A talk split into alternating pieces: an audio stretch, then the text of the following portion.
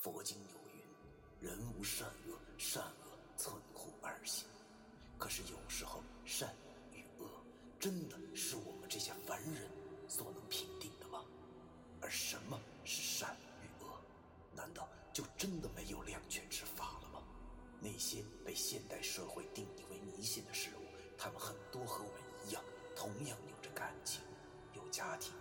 难道我们真的还要为那坚强的正消灭他们吗？欢迎收听 FM 幺七五六八九，我当阴阳先生的大纪念。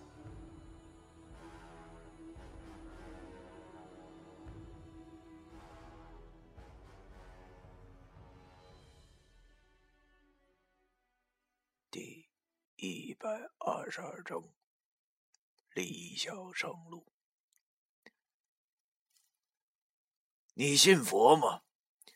佛家讲得好，一念即是缘，一缘即是千年，一念即是千年。但是凡尘之中，能真正维持千年的缘，又怎会那么多呢？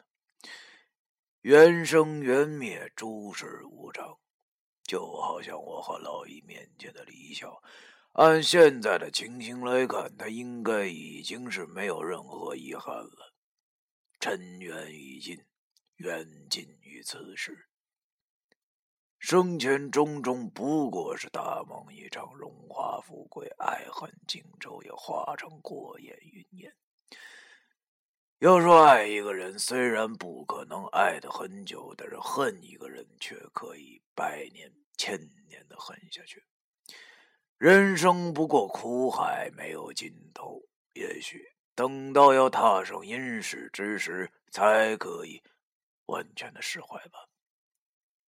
现在的他真的是已经解脱了，没有任何的负担，只是手里抓着那游戏闪亮亮的一魄，对着我和老易深深的鞠了三躬，然后开口静静的说道：“谢，谢谢你们，帮我。”完成的最后的心愿，我现在已经没有任何牵挂了，要上路了。我点了点头，对他说：“没关系，这些都是我们的分内之事。你做上一步手，到下头后就找人打听那个叫魏凤娇的鬼差，他是我的师傅。到时候。”你就说是崔作飞介绍来的，他一定会帮你打点的，啊，放心去吧。李晓点了点头，对我说：“谢谢你的大恩大德。崔作飞是你的真名字吗？”我苦笑了一下。对了，在他的脑子里，我还叫阿斌呢。我想了想，告诉他也无妨。于是我跟他讲：“是的，我叫崔作飞，他叫易星星。”他对我俩点了点头，然后对我说：“崔作飞，你的恩情，我永远不会忘记。要是来生我还记得你的话，我一定会报答你的。”我又苦笑了一下，这辈子都没活明白呢，还下辈子？你下辈子只要能好好的活着，别这么倒霉就行了。但是，我也不好打断他的积极性啊，于是就对他点了点头。那李小见我点头了，好像很欣慰的样子，他开口对我俩说：“那我走了，希望你们好人好报吧。”说罢，他转身向西边飘去，没飘多远，便不见了。这可怜的游魂终于前往阴世了，也不知道他还有意识的身体能不能顺利领取归心，应该没有什么困难吧？还是他说的那句话说得好，希望好人好报吧。他刚走就起风了，吹灭了那两根蜡烛，这场阴婚就此拉下了帷幕，该是散场的时候了。我和老易坐在地上发呆，想着刚才经历的一切，真是很戏剧化。没想到游戏这孙子竟然这么坏，现在恶有恶报，三魂七魄被吓出了一魄以后，注定是残缺之人了。就是不知道是哪方面会有缺陷，但是不管哪方面有缺陷，都够他受的了。想我三魂七魄受损，现在学什么都很费力。一般人只看一遍便会记住的东西，我他妈得看五六遍才行。而这算得倒好，直接就没了一魄，够他受的了。要知道，碾子山的刘大叔刘启天生缺一魄，所以导致了智商很低。这里跟大家解释一下，所谓三魂七魄。抱朴祖地真中有记载：欲得通神，以水火水行分，行分则自见其身中三魂七魄。所谓三魂，分别是一明胎光，太清阳和之气。属于天，二名爽灵，阴气之变属于五行；三名幽精，阴气之杂属于地。简单点来说呢，三魂就是一为天魂，二为地魂，三为命魂；而七魄则是分为尸狗、腐屎、雀阴、吞蚕、飞毒、除秽。臭肺，而七魄又分别代表着七种人身必不可少的东西，分别是：一魄天冲，二魄灵慧，三魄为气，四魄为力，五魄中枢，六魄为精，七魄为阴。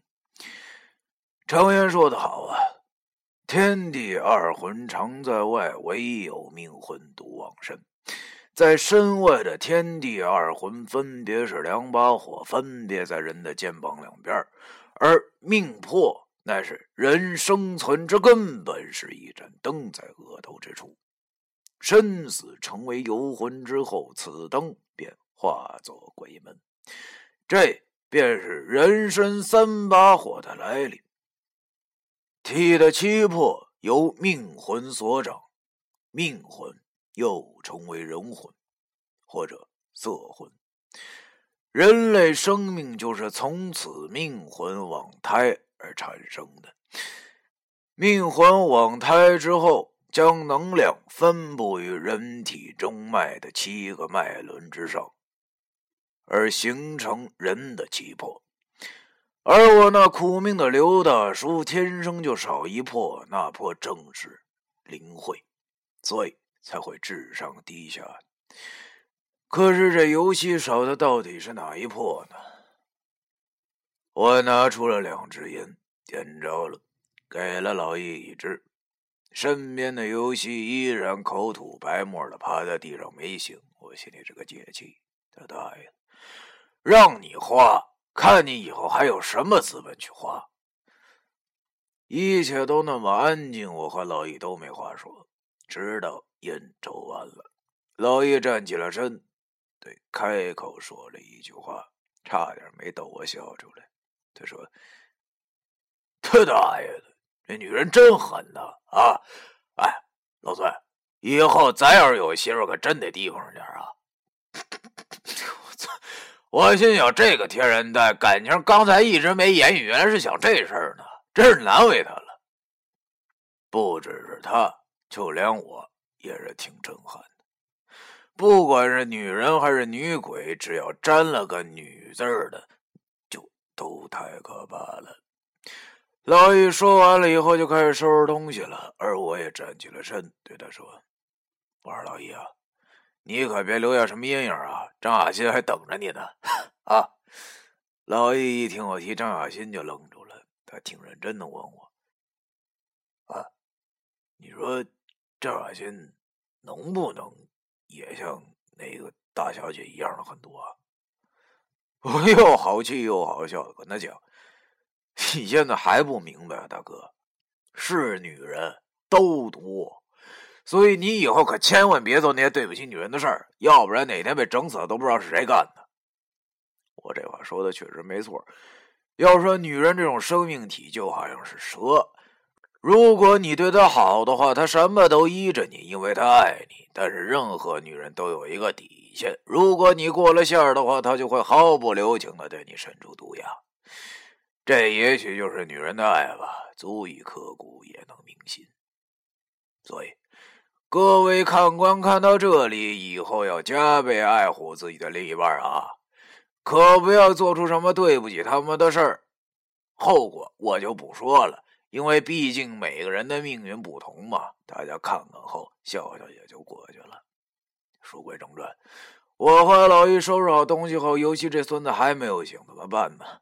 现在的老易已经恢复的差不多了，于是。我俩便驾着还在昏迷的尤西往公路上走去。这孙子真是重死了，沉甸甸的。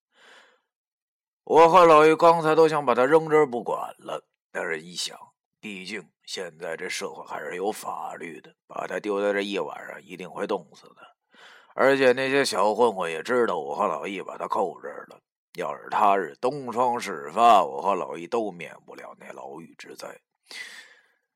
哎，算了，反正他现在已经得到报应了。与其让他死，还不如让他带着残缺之身苟且偷生，要来的过瘾。我和老易把尤其架到他车的后座上，然后和老易钻到了前座。我问老易：“你会开车吧？”老易对我摆了摆食指，说：“你也未免太看不起这我这民间科学家了。要知道，我十八岁就考了驾照，好吗？”二十二岁就有哈尔滨漂移浪子的称号在身了。虽然我不知道他到底是不是什么漂移浪子，但是我相信这个天人呆的脑袋绝对好使。对于他来说，考个驾照还不等于跟玩似的。于是我对他点了点头，然后说：“那得了，走吧，你晚上就上我那儿住吧。现在都一点多了，明儿咱俩起来一块上班去。等会儿到市区随便把车一停。”让这孙子自己醒吧。老易点了点头，拧了拧车钥匙后，挂档一脚油门，车子便开向了市区。终于要离开这个倒霉的江北了。我望着车窗外，没想到这刚过完年就让我遇到了这样一件事儿，想想就他妈刺激，又是诈尸又是结阴婚的。但是好在这一切都过去了，而且。值得称道的是，这次的我到最后竟然一点都没留伤。比起前几次，这一次真算得上是万幸了。也不知道是我运气好，还是因为实力确实见长了。算了，这一切都过去了，他大爷的！要知道，明儿以后等着我的还有那个失踪的女鬼呢。一想起这个女鬼，我就犯愁，这要怎么找？车窗外的风景不断后退，路两旁已经有了亮光，车子已经过了江桥，开进市区了。我看也差不多了，就跟老易说：“你找个地方停车吧，然后咱俩打车回我家吧。”老易把车子停在了一个路旁的车位上，我便下了车。我望着车后座上的游戏，心想着：“你这杂碎。”恐怕明天醒来一定会以为这是场梦吧。要是运气不好点七分之一的几率让你变成了白痴，你恐怕就什么都不记得了。但是，我觉得应该再留下点什么。于是我眼珠子一转，计上心头，便划破了手指，用血在这孙子的小名牌的衣服上留下了一行字：“孙子。”离开董珊珊，要不然还让鬼来抓你。是你爹送。写完之后，我心中一阵得意，这样就不愁这杂碎还缠着董珊珊了。我长出了一口气，对着老易笑了笑，然后对他讲：“咱俩先找个二十四小时营业的地方喝点酒吧。刚才真是打的太痛快了。”怎么说也应该庆祝庆祝啊！老易笑着对我点点头，说：“行啊，但是这顿得你请啊！”我一把挎着老易的肩膀：“我的好兄弟，我对他说：‘操，这不必须的吗？’走，喝个痛快再说。”我和老易心情大好，便唱着歌向前走去。夜晚还没有停止。天上悬挂一轮已经很圆的半月，这代表着这月的十五又快到来。阴魂篇结束，第一百二十二章。